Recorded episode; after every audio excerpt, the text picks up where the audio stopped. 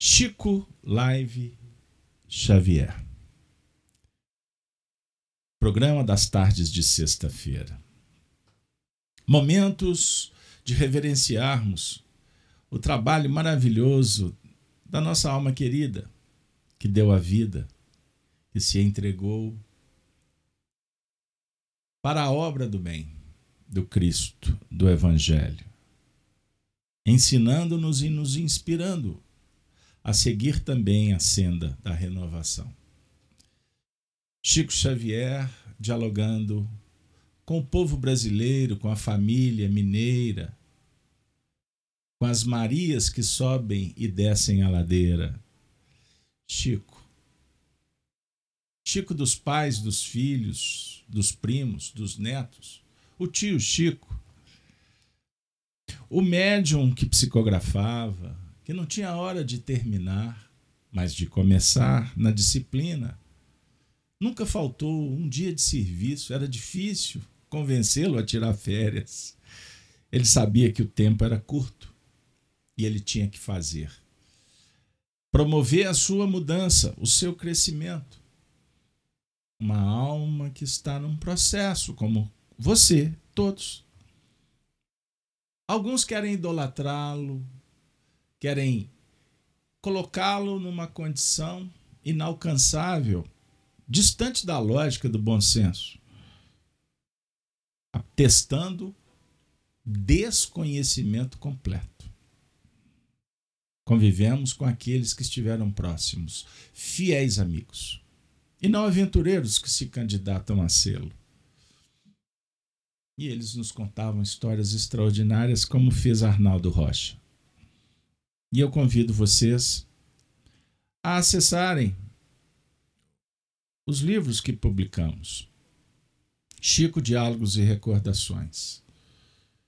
Chico Xavier do Calvário à Redenção.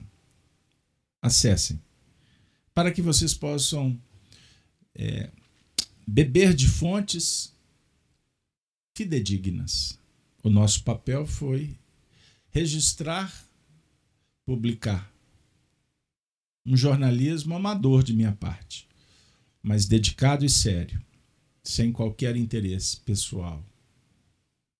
Nenhum. Pois toda a obra revertida para os nossos projetos que são voluntários na Casa Espírita, que fundamos e que operamos já há 30 anos no cenário espiritista. É isso aí, pessoal. Chico Live Xavier.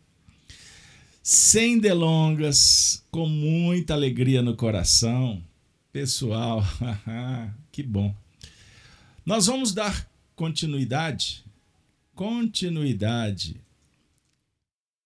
a, ao desafio que é trabalharmos, vejam bem, leitura comentada.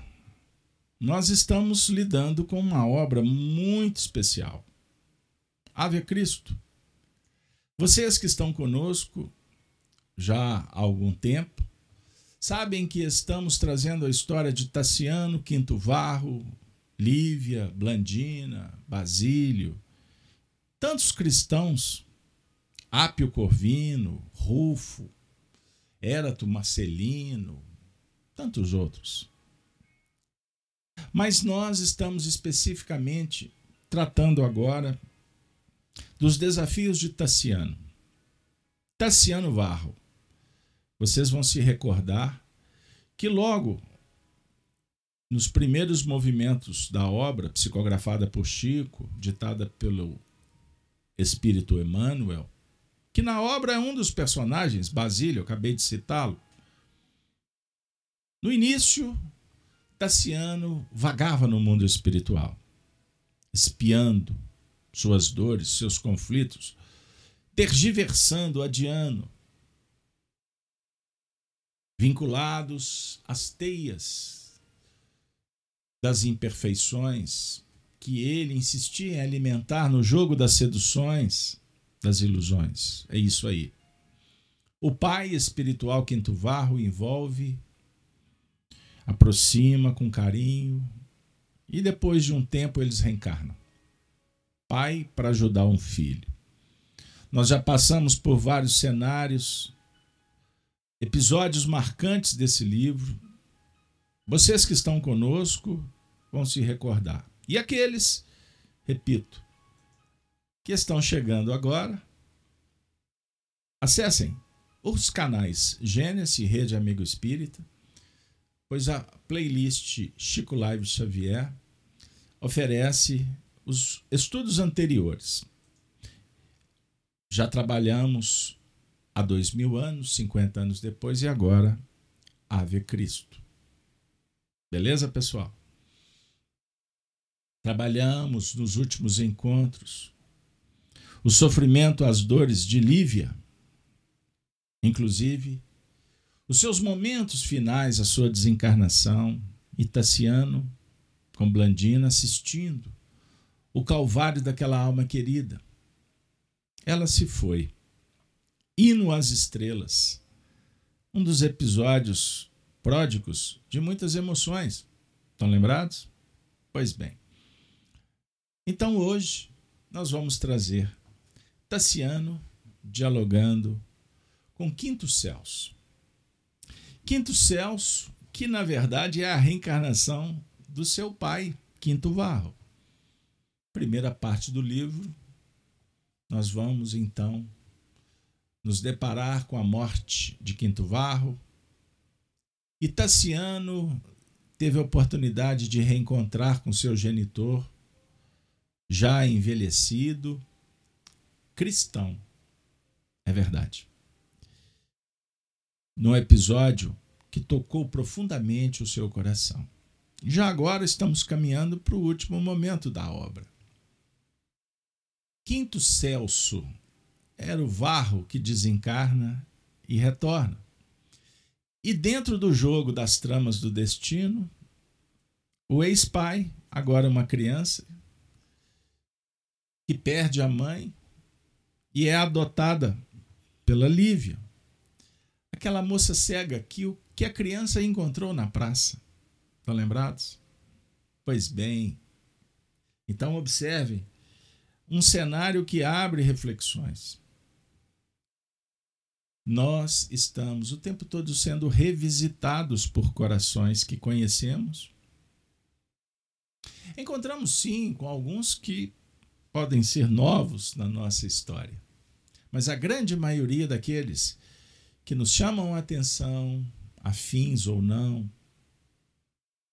Amigos, adversários, relações superficiais, mas quando há algum tipo de interação, é bem provável que estamos reencontrando. Emmanuel tem um trocadilho interessante quando ele diz que a vida é um eterno, é um eterno, é um que se repete, encontros, reencontros e bem-aventurados quando não promovemos desencontros. É verdade. Adversários de hoje dialogavam ontem. Possivelmente foram parceiros, filhos, pais, cônjuges. E hoje inimigos. Por escolhas. É verdade. Ou quando relações difíceis mas que os, os seres não conseguem se desvincular abruptamente. Algo os liga, os vincula. A consciência que diz: tá, tá difícil, mas pode piorar se não estiver junto. É por aí. Temos livre-arbítrio e podemos alterar, abandonar ou abençoar. A escolha é sua, é minha, é de todos nós. Por isso, Emmanuel, o benfeitor, ensinou a Chico e repete para todos nós: coloque Jesus na sua vida. Não é que para que você se torne o seguidor de uma religião, não é isso.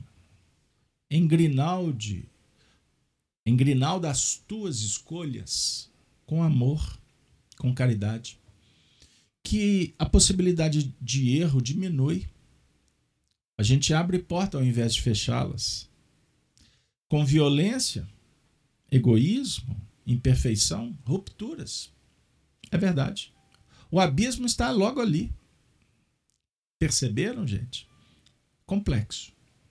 Nós estamos num cenário, o ano de 256. Sempre que toco no livro Ave Cristo, naturalmente a minha memória reproduz os textos originais que estiveram na minha mão por muitos anos, confiados por Arnaldo Rocha, que depois foi, foram entregue para a Federação Espírita Brasileira. Tenho fotografado no meu computador todas as páginas, inclusive uma prece feita pelo Chico, se colocando como filha diante de um pai. Extraordinária. Publiquei no meu livro. Pois bem, amigos, essa história eu já contei e vez por outra a gente lembra de um ângulo que ficou esquecido. Então, que a gente possa tocar em frente e, se for possível, a gente conta mais histórias. Mas agora, leitura comentada. Era o outono do ano de 256. Solidão e reajuste ao capítulo da obra. Eu já ia direto para o diálogo entre Tassiano e Quinto Celso. Mas quando estava preparando o nosso encontro, resolvi inspiradamente ler o início do capítulo. E meu coração pulsou. Ele bateu forte e me obrigo a compartilhar com vocês o que me, vi, o que me visitou. Nós estamos no cenário referente ao Império Romano, na região das Galhas, hoje a França. Mas observem que extraordinário o painel que Emmanuel narra. Vejam aí. No império então governado por Públio Aurélio Licino Valeriano, elevado à púrpura do poder pelos seus brilhantes feitos militares, a decadência continua. Decadência do quê? o império caminhava a passos largos para o seu fim. Duzentos anos depois, página encerrada. Conclui-se o capítulo Império Romano. Não obstante as vitórias sobre os godos, o imperador não conseguia sustar a desagregação moral a desenvolver-se em toda parte. Em Roma, a dignidade sofria esquecimento e subversão. Nas linhas provinciais crescia a irresponsabilidade e a indisciplina. Tassiano, nosso personagem, contudo, acelerara demasiado a renovação interior para deter-se no mundo externo. Era um momento de muita dor, de muito sofrimento. Lembro, dor é necessária para o despertar da consciência, o sofrimento não. O sofrimento depende do conhecimento para administrá-lo da força de vontade para domá-lo. O sofrimento é inerente ao, à ignorância. Sócrates afirmava: existe só um bem, o saber, e só um mal, a ignorância. Perceberam? Por que o meu coração pulsou? Ele bateu forte, repetindo. Bate, bate, bate coração na poesia de Elba Ramalho, é verdade. Bate, bate, bate coração. O texto diz: prestemos atenção. O imperador não conseguia sustar a desagregação moral, a desenvolver-se em toda parte. Roma, em Roma, a dignidade sofria esquecimento e subversão. Que ano foi esse? 256. Há mais, vejam aí, há mais de 1800 anos. Não é isso? quase, quase 1800 anos. 1770 anos atrás. Faz a conta. É isso aí.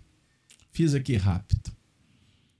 O que, que mudou no mundo? Qual o cenário que nós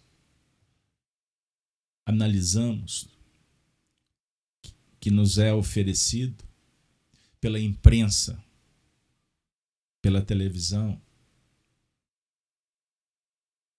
Quando abrimos a janela, a porta da casa e assistimos os dramas da sociedade, em um tempo de desolação e confusionismo. O Império Romano caminhava para o seu fim, era decadência moral. Convido vocês a estudar conosco aos sábados o programa O Apocalipse. Venha participar conosco.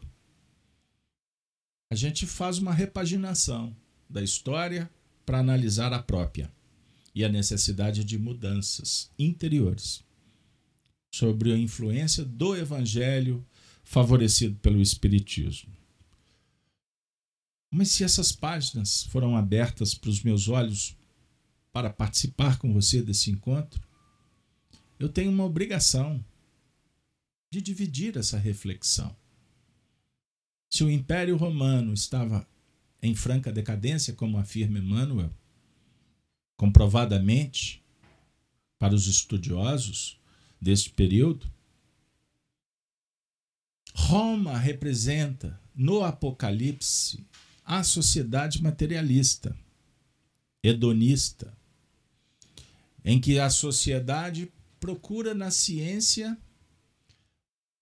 o progresso, desenvolvimento, tecnologia, energia, a inteligência em vários níveis mas também a sofisticação para que o prazer, o menor esforço. O know-how, coloquem nas contas bancárias todos os recursos para gozar e para viver o prazer como se não houvesse o amanhã. Qual é o resultado? Queda, cansaço, sofrimento, dor. Perceberam? em nível individual e coletivo. Então, o cenário que vivemos no ano de 2021, que é a data que estamos gravando esse vídeo. Opa! E vejo aqui, hoje é 1 de outubro do ano de 2021. No dia 1 de outubro do ano de 1946, desencarna Irma de Castro Rocha, Tinha me esquecido, lembrei agora. Meimei. Casada com Arnaldo Rocha, moravam na rua Mangabeiras, aqui, pertinho. A oito, nove quilômetros da minha casa, no bairro Santo Antônio, Belo Horizonte.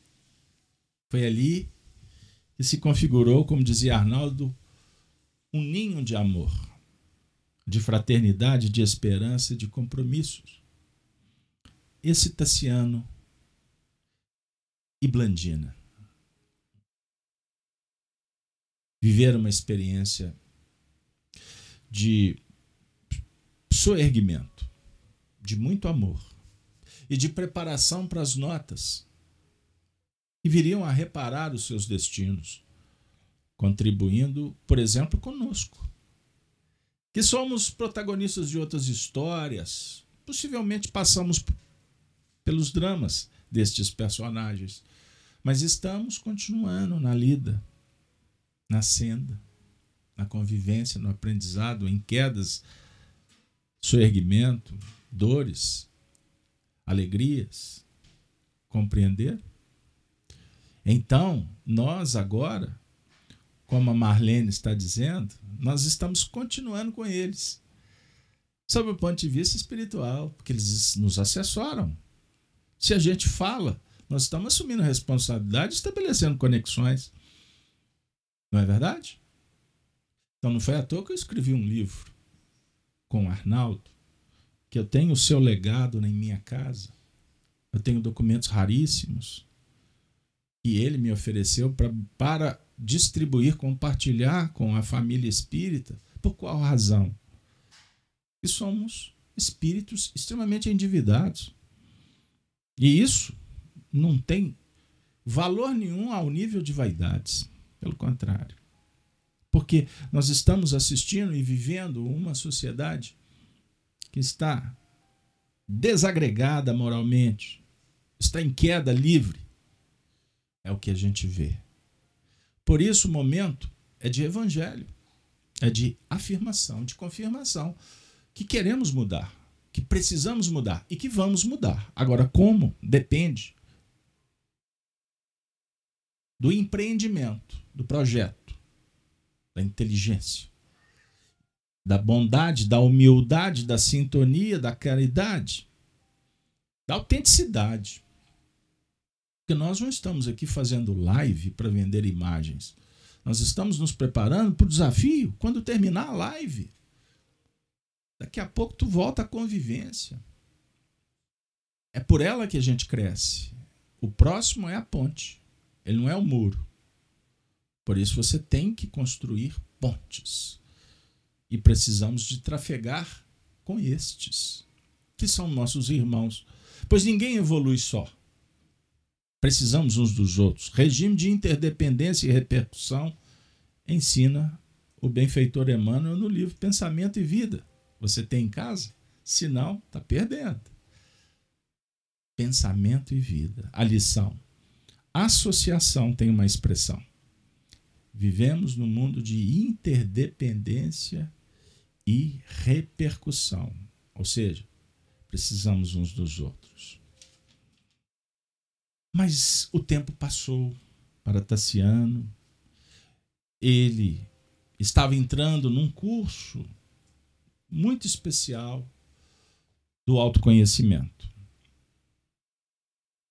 Observem, ele começou isso, esse procedimento no ano de 256. Passado 1700 anos, nós convivemos com esse Tassiano que dizia assim para gente: sei que nada sei.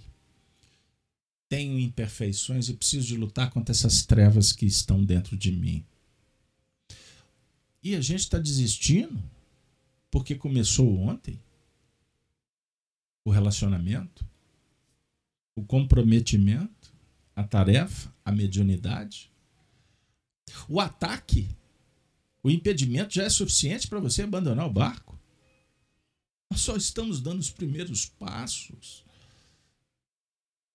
Os passos. Ai, os meus passos, dizia o tri parada dura. Hoje eu estou bem inspirado pelos músicos. Né? Os passos. As opiniões, a formatação do pensamento, ideias próprias. Tassiano vivia tudo isso. Num momento de muita dor. Muita dor ele adota Quinto Celso a pedido de Lívia, que veio ao óbito. E o interessante, porque Quinto Celso foi conquistando Tassiano no dia a dia, aquele, aquela criança de 12 anos. Interessante como Emmanuel aborda o tema. Quinto Celso foi conhecendo a psicologia, o comportamento, as tendências de Tassiano e foi conquistando-o. Porque, na verdade, eles se conheciam, ele era o pai. Apenas com um corpo de criança, porém um, uma criança madura. Lembram que no início do livro ele pediu para Cláudio, o mentor espiritual, para ajudar o filho, e foi dado a ele quatro, quatro lustros?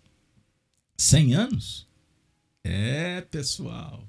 Por isso o pai desencarna, retorna e vai a criança reencontrar no mesmo ambiente, ou seja, na intimidade de um lar, porém em outra região. Num outro momento onde Tassiano já tinha envelhecido. É isso?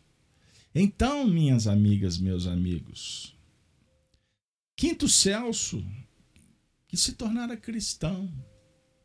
Aprendeu com Lívia os ensinamentos que Lívia assimilou de seu pai, Basílio, o afinador, Emmanuel. Isso aí abre para você, para mim, um painel. Hoje, convido vocês a conhecer o programa Gênesis no Lar, Evangelho no Coração, que eu faço pelas manhãs. Porém, no canal Gênesis, só no canal Gênesis.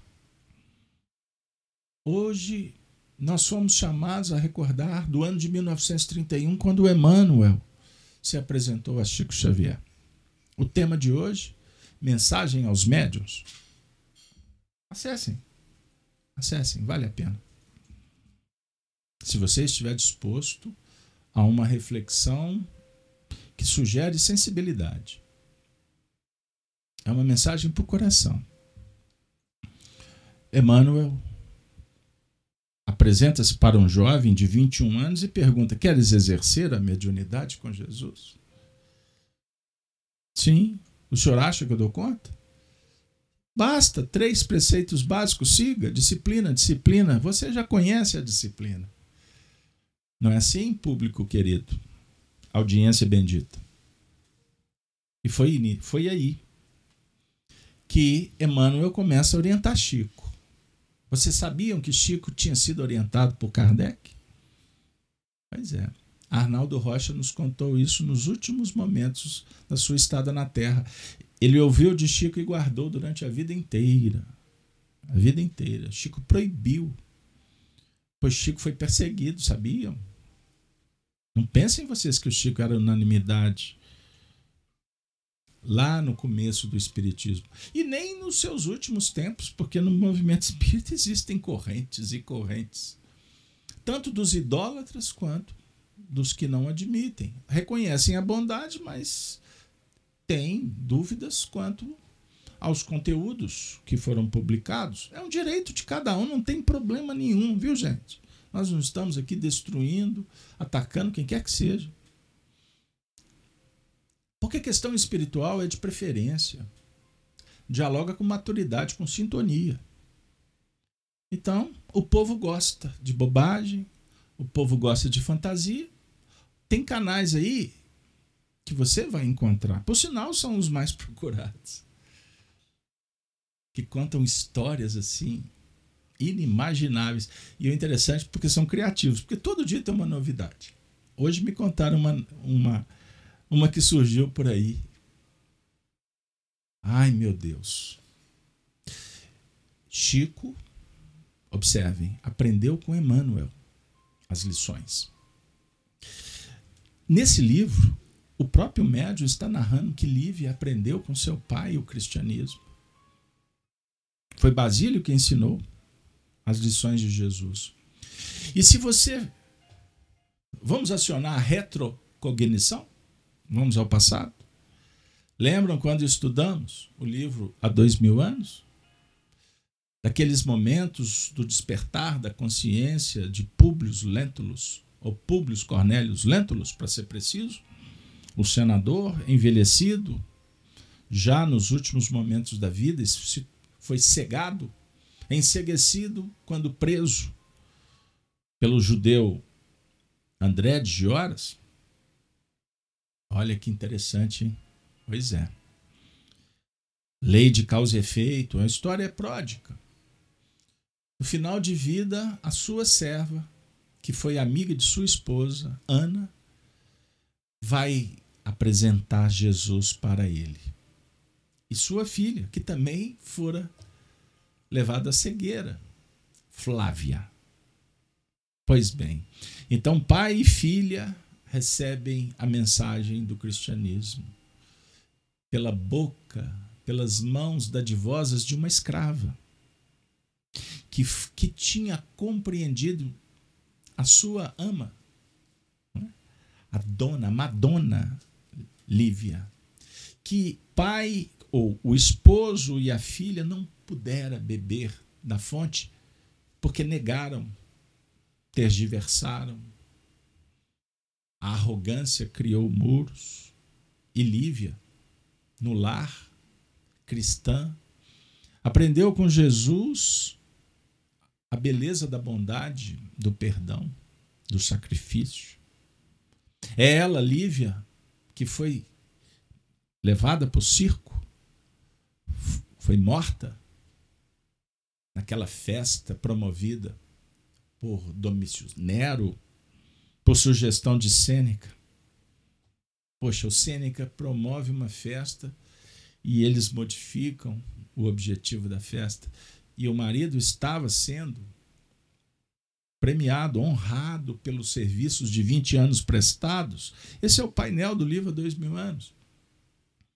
Então, observe que muitas cenas da história destas vidas, destes personagens, são repaginados e nos trazendo oportunidades de ressignificar e verificar como que aquele encontro do ano de 1931 entre Emmanuel e Chico, na verdade é uma repercussão de N outros encontros. O que define também que eles passaram uma encarnação inteira, no caso Chico, tutelado por Emmanuel, estudando o Evangelho, praticando. E quando desencarna Chico Xavier, ele é recebido por quem? Por aquele seu pai espiritual. E vejam como que a deturpação sugere sugere no cenário espiritistas notícias completamente ilógicas, destituídas de fundamentação histórica, porque não tem moral que a sustente, para confundir as pessoas, querendo fazer destes corações mitos, lendas, que eles nunca se propuseram a, a serem. Aliás, combateram. Emmanuel o tempo todo falou sobre esse tema. Chico o tempo todo se desvestiu de louros, de virtudes, embora cultivasse por necessidade, mas sempre se colocava como um servo, como um médium, como todos somos. Médium é igual grama, dá em todo lugar. Ah, ele era humilde. Não, ele estava exercitando a humildade e com muitos valores que nos encantam, mas apontando que todos devemos fazer o mesmo e quando a gente fica parando para admirar ou para acusar, julgar, nós estamos desfocados do objetivo principal, que é o encontro consigo, com o Cristo interior. Entendam isso, meus amigos e minhas amigas. E não entre nessas vibes mentirosas que corrompem a inteligência, a percepção e até o caráter das pessoas, pois tem muitos inocentes sendo enganados. Como enganados nós somos na sociedade no todo. E vejam o estado que encontramos em sociedade, aonde mentiras são tidas como verdades e verdades como fake news. Isso é o cenário. E as pessoas levam até a morte as suas ideologias e não veem que estão tão doentes quanto as próprias ideias que são utilizadas como narrativas que inibem, que dividem, que entristecem, que matam esperança, que jogam as pessoas umas contra as outras. É muito simples entender. Sabe por quê? Porque aonde há luz a gente sente. A luz te pacifica. A luz te encanta, mas não um encantamento superficial que acaba daqui a pouco.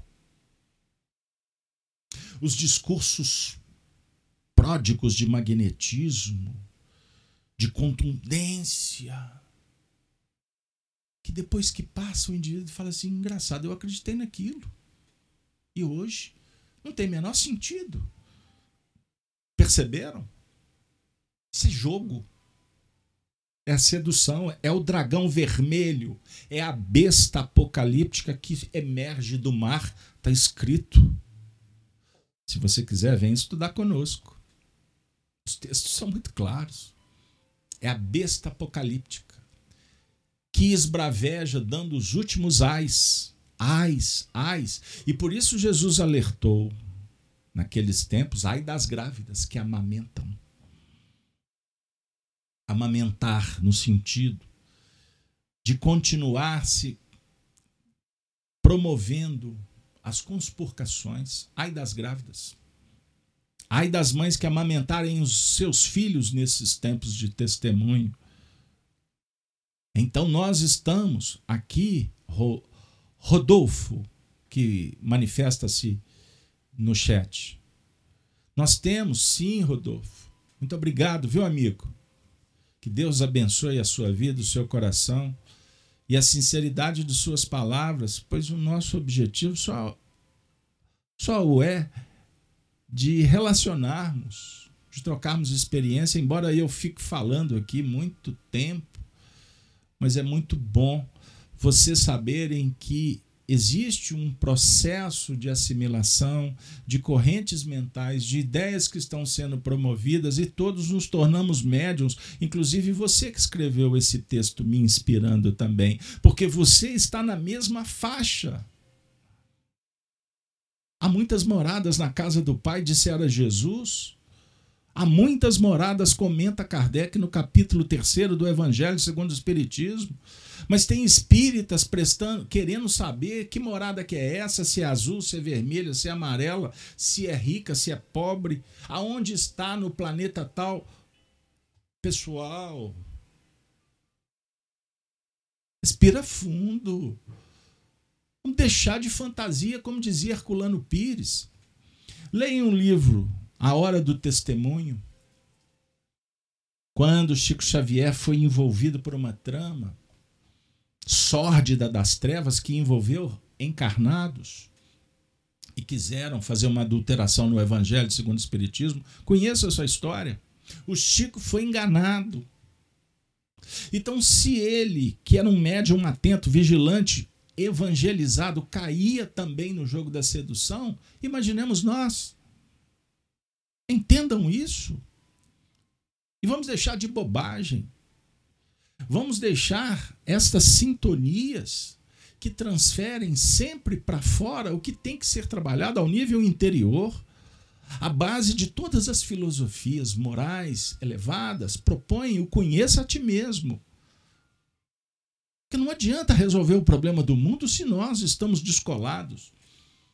Se a casa que estamos construindo é um castelo que flutua por aí, e não tem base. Jesus sugere que construamos uma casa sobre a rocha, a rocha da fé, a rocha, a rocha do conhecimento. Do conhecimento atento às, às inovações, ao aprimoramento. Sabe essas histórias do politicamente correto, que na verdade são narrativas que propõem censura e preconceito, discursando contra o preconceito e contra a censura. Veja que confusão. Veja que confusão. Perceberam? Tem palestrante dizendo que o Chico veio de mundo crístico. É crítico. É crítico. Mas não estão errados. Sabe por quê? Porque agora nós estamos sendo chamados para o mundo crístico. Eu não acabei de dizer que há muitas moradas na casa do Pai? O que, o que, é que nós viemos fazer nesse, nesse encontro, nesse programa? E sabiam que muitos estão acompanhando para dizer diferente? É verdade. O que, que nós viemos fazer? Não foi elevar o pensamento? Nós não fizemos uma prece, Senhor, Senhor, Senhor. Quando poetizamos, quando nos encantamos com as faixas positivas, quando eu peço, feche os olhos, mentalize uma luz penetrando nos seus chakras, nos seus centros de força.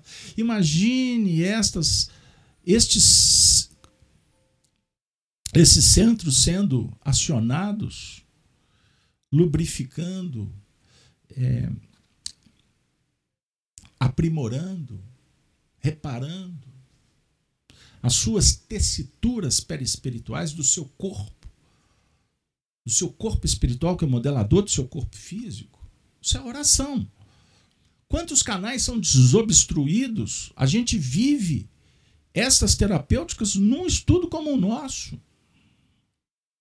Eu peço, Senhor, abençoe. Que os espíritos visitem sua casa. Aí eu peço para a pessoa, coloque um copo de água. Pense os espíritos magnetizando, trazendo um remédio para esta água. Eu estou dizendo, confia. Mas eu não estou dizendo não procure o médico. Procure o médico.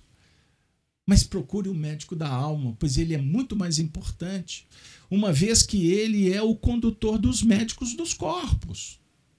Compreenderam? Então são departamentos. Então, quando eu digo, prestem atenção, apoiado no que foi manifestado no chat, que o Chico veio dos mundos crísticos, eu estou dizendo que você também. Porque agora nós estamos entrando em relação com Cristo. Mas daqui a pouco nós voltaremos para o mundo do eu. A minha individualidade, que anseia pelo Cristo e que precisa brilhar a luz. Então, quando Jesus diz assim: Eu e o Pai somos um, no capítulo 17 de João, ele faz uma oração dizendo: Pai, eu não peço que os tire do mundo, mas que os livre do mal. Que eles estejam em mim como eu contigo estou. Ele está falando de unidade. Ele está falando de integralidade, de integração. Vocês já observaram como nós ficamos motivados quando, quando estamos em grupos? Vocês se recordam do dia 7 de setembro, quando o Brasil comemorou mais um aniversário da sua independência? Quando milhões de pessoas deram as mãos para cantar o hino desse país? O que, que representa isso? Integração unidade. Diante de diversidades que são importantíssimas, mas todos em busca de uma causa chamada progresso. Não é assim quando você reúne a sua família no final de ano? Ou nas datas especiais? Fica, fica todo mundo juntos. Antigamente a gente fazia uma oração. Mas vocês sabem que tem famílias que já não podem fazer a oração porque alguém afirma, vai misturar religião com o nosso encontro? Eu tive uma informação essa semana de uma pesquisa recente em França. 50% da população, verifiquem se realmente é verdadeiro. Eu li, não tive tempo, mas parece que o canal é sério. 50% da população francesa é ateia. Não acreditam em Deus, são céticos. 50% de uma população. Por que isso? Ah, porque a religião está em decadência? Certo, os homens temos muitos problemas na aplicação, seja na incoerência, na hipocrisia, ou na utilização dos recursos para o mando, para o apoderamento. Isso é histórico, isso é milenar. Mas por quê? Só por isso? Ou porque as pessoas estão confundidas nesse jogo de sedução que é promovido por inteligências trevosas que desorganizam a sociedade, destruindo, por exemplo, a família. Perceberam? Aí, quando nós refletimos sobre o tema, isso é classificado na cota de política humana. Meus amigos, eu fui citar Herculano Pires para falar do Chico, do problema da adulteração, para dizer: não faça do Espiritismo uma seita comum, popular, fantasiosa, superficial, frugal, no seu sentido de não dar um alimento que necessitamos.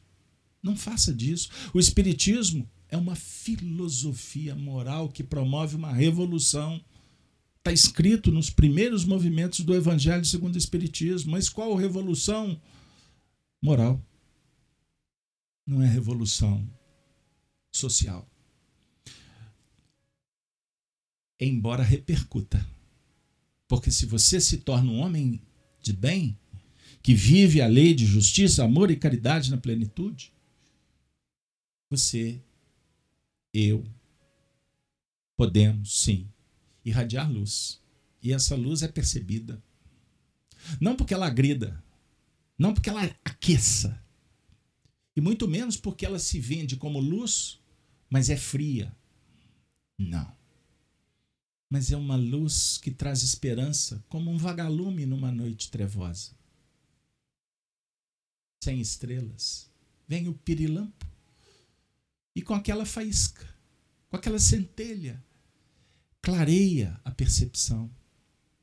Aí nos dá uma noção de espaço-tempo para que a gente possa caminhar, para que a gente possa entender onde estamos, que lugar ocupamos. Este era o cenário conflituoso que Tassiano vivia, derrocada, moral. Ele estava cansado. Certa feita, porque o patrício desencantado se queixasse das tragédias passionais do seu tempo, com aflição e desânimo? Quinto Celso falou sutil.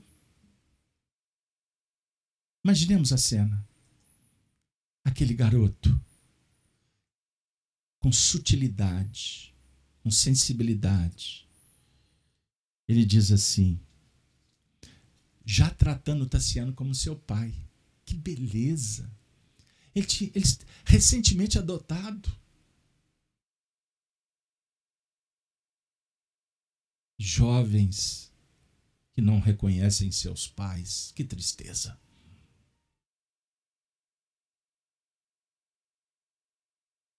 Chamar por pai não significa respeito. Respeito é interior, é verdade. Mas pense numa coisa: ele é seu pai. E você tem que honrá-lo como eu. Palavras podem representar hipocrisia, é verdade. Mas um dos problemas que definem a deturpação do caráter é a falta de gratidão, meu amigo. Minha amiga.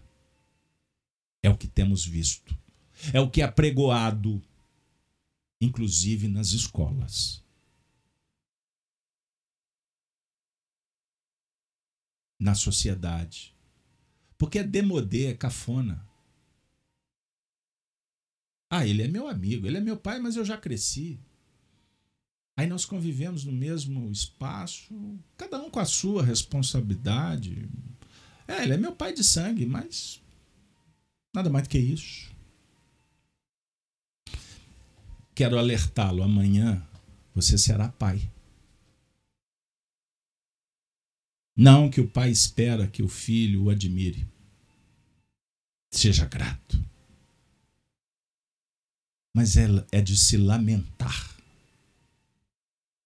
quando os filhos viram as costas para os seus pais, para sua família.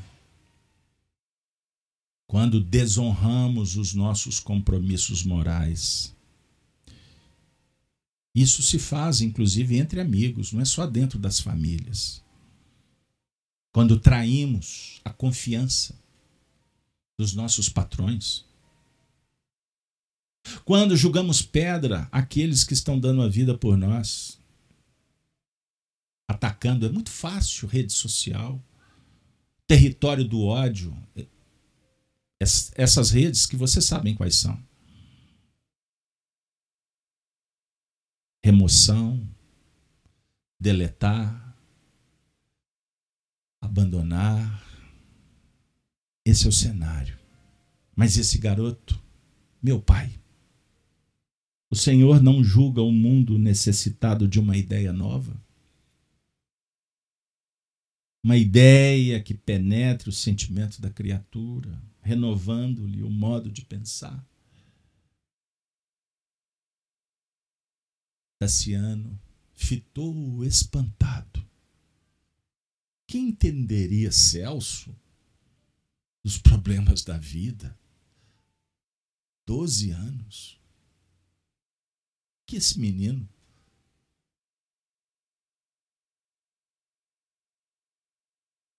Embora admirado, revidou firme. Não, meu filho. Nossas tradições e nossas leis são suficientes. Basta nos adaptemos a elas. De vez que as diretrizes estão prontas. Não admites que as divindades sabem reger nossas vidas? Sim, meu pai, sim. O Senhor tem razão. Contudo, os deuses parecem tão longe. Dizem-nos que Júpiter garante o mundo em toda parte. Que Ceres é a protetora das colheitas. Que Minerva dirige os sábios. Mas não acha que, que precisamos de alguém que, em nome dos deuses, viesse ao mundo conviver com os homens, vivendo-lhes as dificuldades e as dores? As divindades ajudam as pessoas de conformidade com os sacrifícios que recebem nos templos.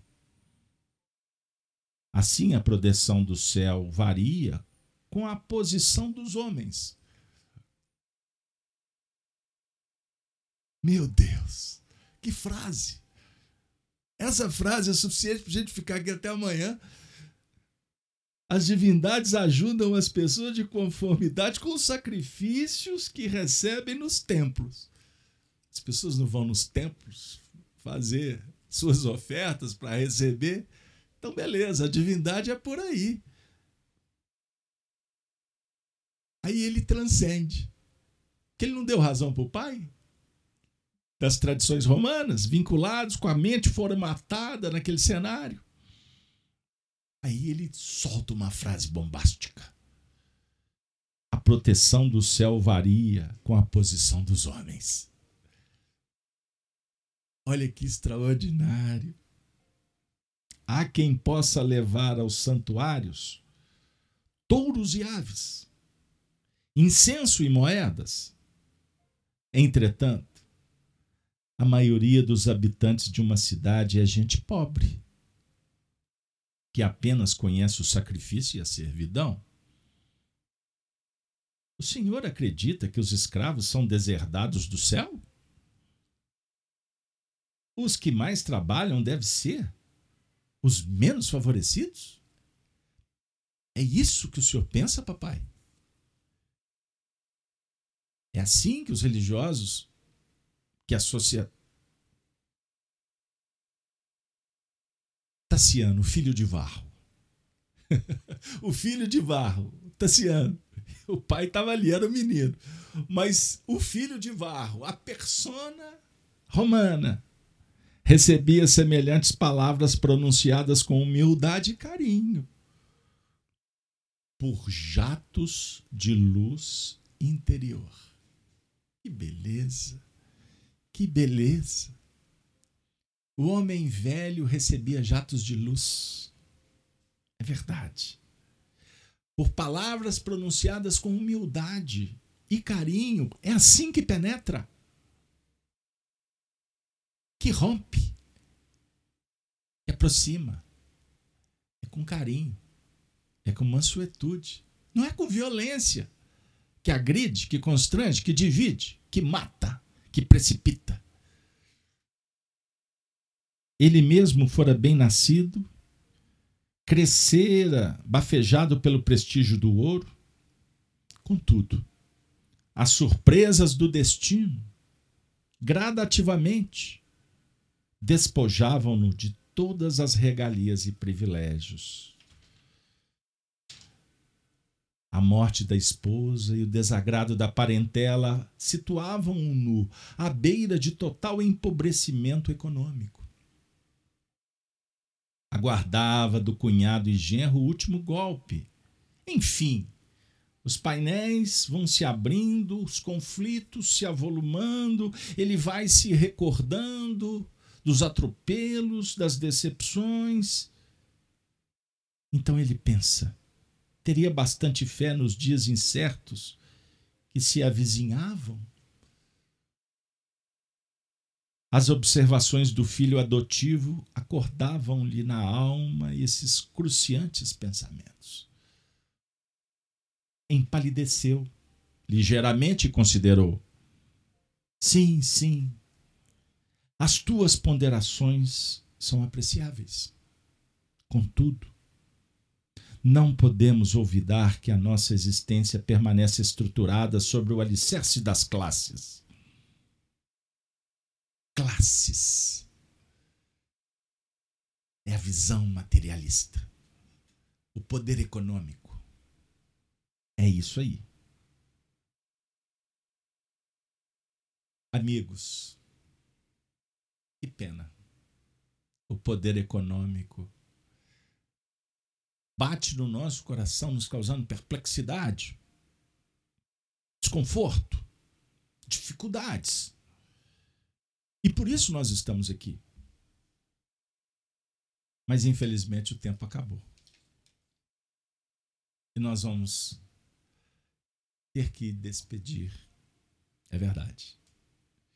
Interrompendo, pedindo aos Espíritos que nos auxiliem para que na próxima semana nós retornemos para esse ponto fundamental, extraordinário do debate. Cassiano com a mente apoiada nos alicerces que estavam ruindo os templos de Diana, de Ceres, de Minerva, de Júpiter, o Capitólio, o Senado, os teatros, o circo, até então monumentos que encantavam os romanos que trafegavam pelas vias viajavam pelo mundo dominando, imperando, extraindo, escravizando para juntar nos celeiros dos montes do Aventino, do Palatino, endinheirados, gozando a vida sem saber que estavam se comprometendo com o grande futuro. Vivemos um tempo em que Roma é revivida, é recordada, para que nós possamos ressignificar e abrir o coração mesmo, verdadeiramente com sinceridade.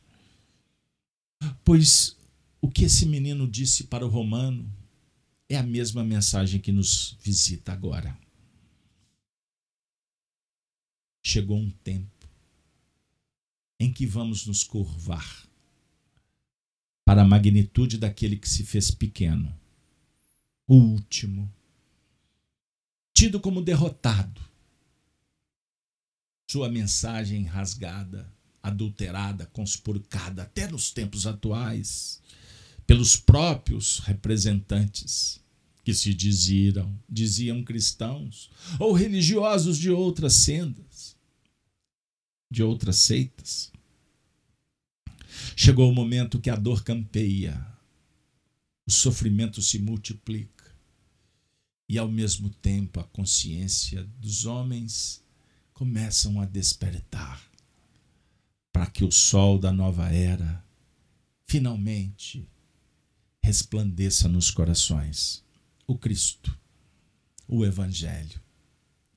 E bem-aventurado aqueles que já conseguem se matricular nestas escolas, estabelecem a sintonia crística e percebem